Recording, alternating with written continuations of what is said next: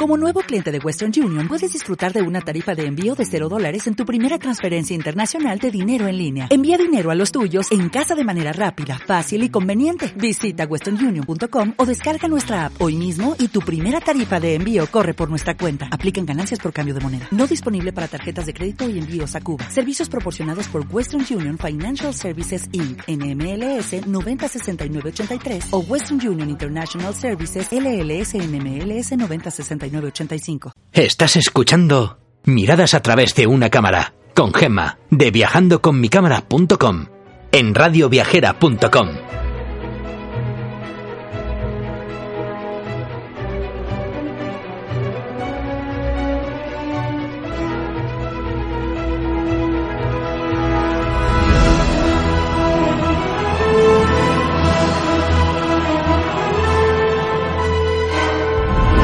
Hola viajeros, aquí comienza un nuevo programa de radioviajera.com dedicado a acercaros a esos lugares del mundo donde podréis conseguir bonitas fotografías.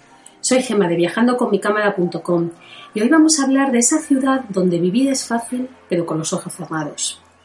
La primera vez que llegué a Delhi pensaba que era una ciudad irreal. No era una ciudad normal, era un conjunto de imágenes que me dejaron totalmente impactada. Es cierto que en mis siguientes visitas la percepción cambió y aunque es un país que me fascina, con el paso de los años, que creo que ha ganado, bueno, pues en beneficio tanto de sus ciudadanos como de, los turistas que vamos, sí que es cierto también que ha perdido un poco de, ese encanto y de esa autenticidad que tenía antes con todo el aumento de población, vehículos, humos, turistas. Pero bueno, sigue siendo un país impresionante donde, mm, bueno, os podrá gustar o no, pero desde luego os aseguro que no os va a dejar indiferente. Delhi es una ciudad ruidosa, desordenada y superpoblada hasta límites insospechados. A mí me encantó el consejo que me dio un amigo la primera vez que fui. Él me dijo, no pierdas el tiempo en pestañear, que te perderás alguna imagen extraordinaria. No sé, la verdad es que necesitas algo de tiempo para acostumbrarte a ella. Quizá esta ciudad, como el resto del país, eh, es uno de los destinos más intensos del mundo. Puesto que es una ciudad inmensa, aquí solamente vamos a hablar de esos sitios que no te puedes perder la primera vez que vas, o que yo creo que no te puedes perder. Aunque si os digo la verdad, con dejaros llevar por sus calles ya tendréis bastante. Vais a conseguir las fotos más bonitas, coloridas y llamativas que os podéis imaginar. Así que venga, cargar bien las baterías que no vamos a poder parar de capturar imágenes que jamás os cansaréis.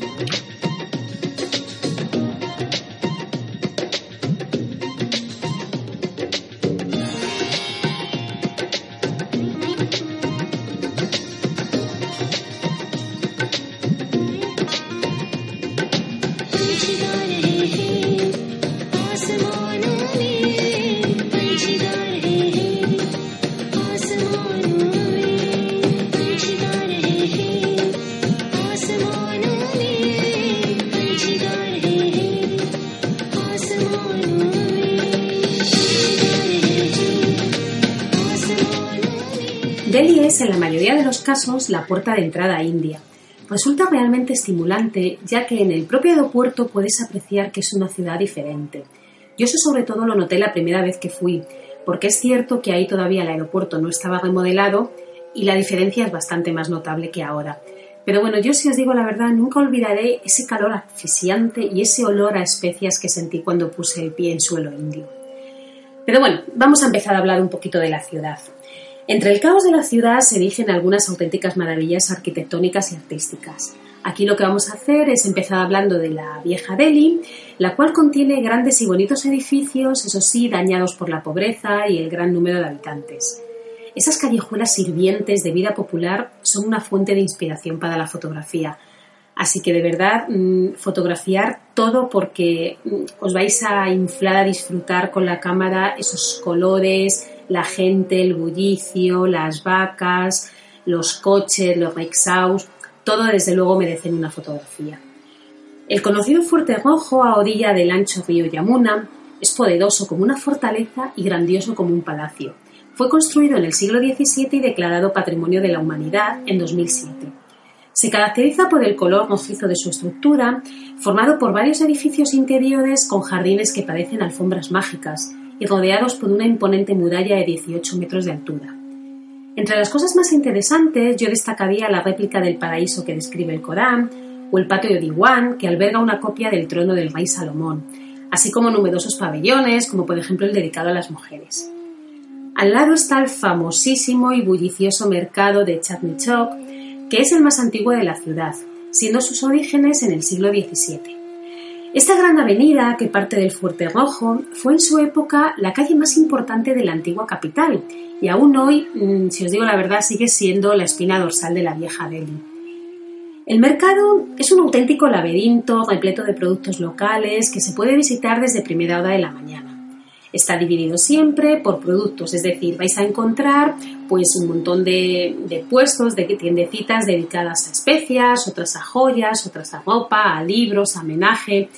Y para mí, desde luego, también es un sitio donde, donde se pueden degustar mm, platos típicos del país, que de verdad no, no dejéis de probarlos porque yo entiendo que a veces eh, lo vais a ver, os va a dar un poco de yuyu porque la higiene es cierto que no, que no siempre es la mejor, pero bueno, elegid el sitio porque vais a poder degustar unos platos riquísimos. Esta zona siempre está a rebosar de personas, de vehículos, tanto en ella como en las calles que la rodean porque ahí lo que hacen es irse distribuyendo un poco por barrios, ¿no? Lo que os decía, por barrios especializados. Es muy famosa la zona de Caribaolí, de Chaurrí o de Sadar. A mí lo que más me gustó, sin duda, eh, es la zona de las especias, porque, porque, bueno, me encanta cocinar y me encantan las especias y mi comida favorita es la india, con lo cual yo aquí disfruté muchísimo. Pero también lo hice eh, probándome esos trajes tan maravillosos que son sus saris que son dificilísimos de poner, son 6 y 7 metros de tela que desde luego te tienen que ayudar, pero vamos, que una vez que te lo pones lo disfrutas muchísimo.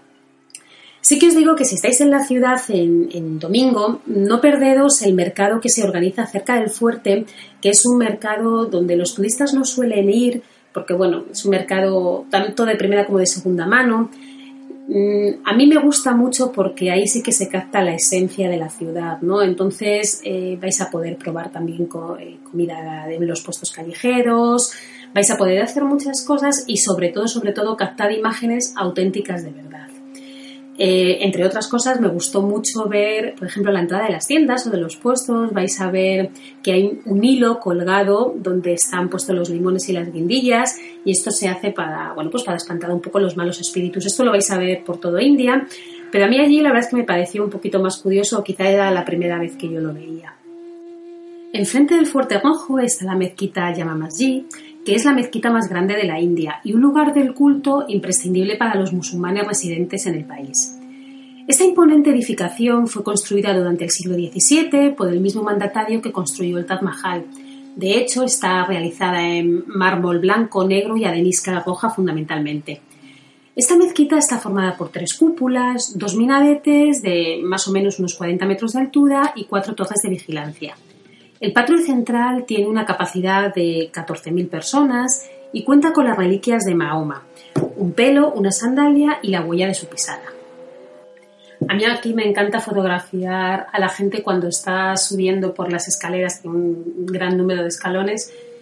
Mm, esas fotos a mí que me encanta fotografiar a la gente de espaldas me parece fascinante porque aunque es curioso, no solamente van musulmanes, también van muchos hindúes para, para pasear por allí porque es un sitio muy muy agradable entonces es cierto que la foto es un poquito diferente, colorida y llama más la atención. Cerca del mercado que os he dicho antes, de Chernichov, eh, se encuentra el Parque Mahatma Gandhi, uno de los jardines con los que se rinde homenaje al líder del movimiento nacionalista de India, predicador de la no violencia y siempre en busca de la abolición de las diferentes castas. La última vez que estuve allí eh, me pareció muy curioso ver cómo la gente recitaba sus conocidas frases, como por ejemplo si quieres cambiar el mundo, cámbiate a ti mismo. Vive como si fueras a morir mañana, aprende como si fueras a vivir para siempre. Eso no lo había visto las otras veces que estuve por allí y la verdad es que me gustó bastante.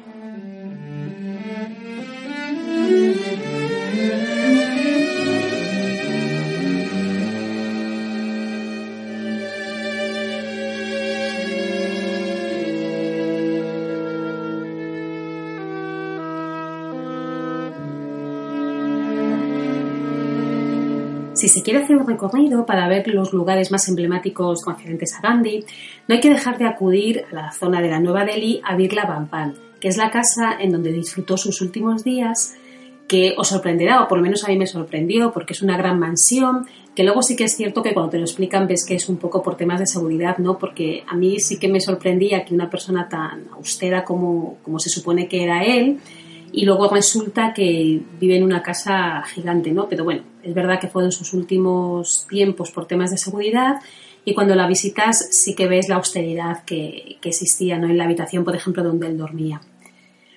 Aquí lo más famoso es terminada en el punto de jardín, que es en el que le dispararon el 30 de enero de 1948. Ahí vais a ver como si fueran las pisadas de él hasta donde justo le, le mataron, ¿no? Aunque este lugar se pueden ver eh, muchos enseres, también se puede visitar el Museo Nacional Gandhi para ver fotografías, documentos privados, etc. Y otro lugar muy famoso donde también os podéis acercar es el Radgat, que está ubicado justo enfrente al museo. Se trata de un recinto ajardinado a orillas del río Yamuna que rodea el lugar exacto en el que sus restos fueron incinerados. Todavía hoy continúa ardiendo el fuego a modo de homenaje y con frecuencia un manto de pétalos recubre la losa bajo la que descansa su cenizas. La parte de la ciudad, conocida como Nueva Delhi, fue construida rápidamente, planeada y edificada con un fin, que era que fuera una ciudad jardín el diseño de la ciudad es armonioso, anchas avenidas llenas de árboles, arbustos, jardines, plazas. La verdad es que es un contraste increíble. La Puerta de la India, situada al principio de la avenida Rajpath, fue construida entre 1921 y 1931 en honor a los soldados hindúes que murieron en la Primera Guerra Mundial y en las guerras afganas. En conmemoración de estos soldados, sus nombres están grabados sobre la piedra del monumento. Desde los años 70 también hay una llama perpetua como homenaje. Accediendo por una de las avenidas, llegamos a la zona que, eh, se conoce como Plaza Connaught, que fue inaugurada en 1931 bajo el dominio británico. Es la zona más financiera, más comercial y más moderna de la ciudad. Cuenta con una bella arquitectura colonial victoriana que aún recuerda a su época esa de esplendor. Aquí se encuentran las tiendas occidentales, las sedes de los bancos, los restaurantes internacionales. Para mí, quizá la mejor hora para visitarlo es el atardecer y así poder tomar un té chai callejero sentados en el césped de Central Park, que se encuentra en el interior de los círculos concéntricos que forman sus edificios. Pero también tengo que reconocer que esta zona es quizá, bueno, pues la que a mí menos me gusta, porque bueno, todo el mundo va aquí a comprar, pero yo prefiero sus mercados, sus tiendas, sus puestos. Y sí que os digo que una tienda que me encantó y a quien le guste la música no puede dejar de ir, fue la tienda más antigua de Delhi donde se venden los sitares. El sitar es un instrumento musical tradicional de cuerda parecido a la guitarra y tiene un sonido delicioso. En esta tienda es donde compraban su cita de los Beatles, que fueron pues uno de los primeros grupos que introdujeron estos sonidos en la música occidental. De hecho, si vais a la tienda vais a ver que está toda llena de fotografías, bueno, pues con los antiguos dueños que cuando yo estuve era, me parece que era el bisabuelo, ¿no? Del que, del que estaba o el abuelo, no recuerdo. Bueno, muy cerca de esta plaza se encuentra el Jantan Mantar, uno de los cinco observatorios astronómicos de la India, mandados construir por Sawayai para averiguar las alineaciones planetarias y calcular así los mejores días para realizar los ritos sagrados. Imaginaos hasta qué punto ellos llevan su religión, ¿no? Muy cerca de esta zona también podemos encontrar el Parlamento y otros edificios emblemáticos, pero yo quizá mm, lo que más destacaría sería eh, el templo que se encuentra en Ashok Road, que se llama Gurudwara Bangla Sahib o algo así. Es un templo de culto de peregrinación para la comunidad sikh.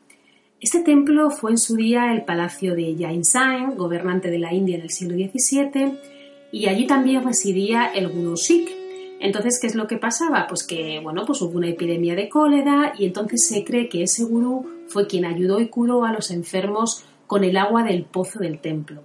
Entonces, desde entonces, bueno, pues el agua de allí se considera que es sagrado y que tiene poderes curativos. De hecho, cuando lleguéis vais a ver que, por supuesto, os hacen descalzarse y hay a la entrada un sitio así con agüita para que podáis mojaros. A mí este templo me fascinó, fue de lo primero que vi cuando llegué y me dejó totalmente impactada. Está construido en mármol y destaca por estar coronado con una cúpula dorada. Su interior es todo también en oro y se puede visitar casi en su totalidad.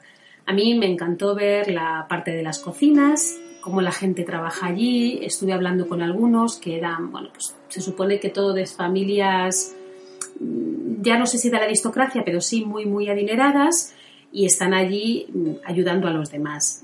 Ellos dicen que son Sikh y que su lema es intentar hacer el bien y ayudar a los demás. A mí me pareció un sitio increíble, las cocinas me fascinaron, aunque también os digo que eh, pisas de todo, aceites, arroces y de todo, pero bueno, merece, merece muchísimo la pena, ¿no? Eso es India. Y entonces, si no, si no queréis eso, no es un sitio adecuado para ir. Eh, me pareció espectacular ver la cantidad de gente que tras la oración se va hacia la zona del estanque, que está en el interior del, templo, vamos, no en el interior del templo, sino es un, está anexo ¿no? al, al templo, y se lavan con ese agua. Mm, el agua estaba, por lo menos las dos veces que yo he ido, estaba totalmente verde y desde luego menos limpia está de todo, pero ellos se bañan mm, y salen pensando que, que se curan de todo, ¿no? Otro lugar muy interesante y cercano es la maravilla arquitectónica subterránea que se creó para recoger y almacenar agua. Se le llama Agrasen Kibaoli y es un monumento protegido, es un pozo escalonado en el que se llega a un depósito de agua bajando una serie de escalones, está formado por tres alturas y en sus muros eh, bueno, pues hay como tres niveles con corredores arcados. Es un lugar que no es muy visitado por los turistas, aunque realmente es maravilloso, pero sí que lo hemos visto muchísimas veces en las películas de Bollywood.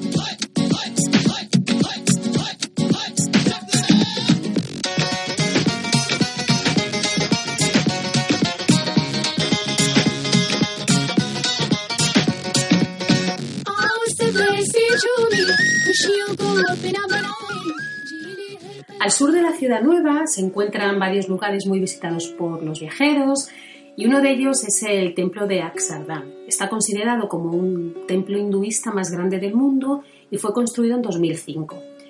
En esta edificación se pueden ver representadas más de 20.000 deidades y figuras mitológicas. Se dice que, bueno, pues que visitar este templo es hacer un recorrido por la historia del país.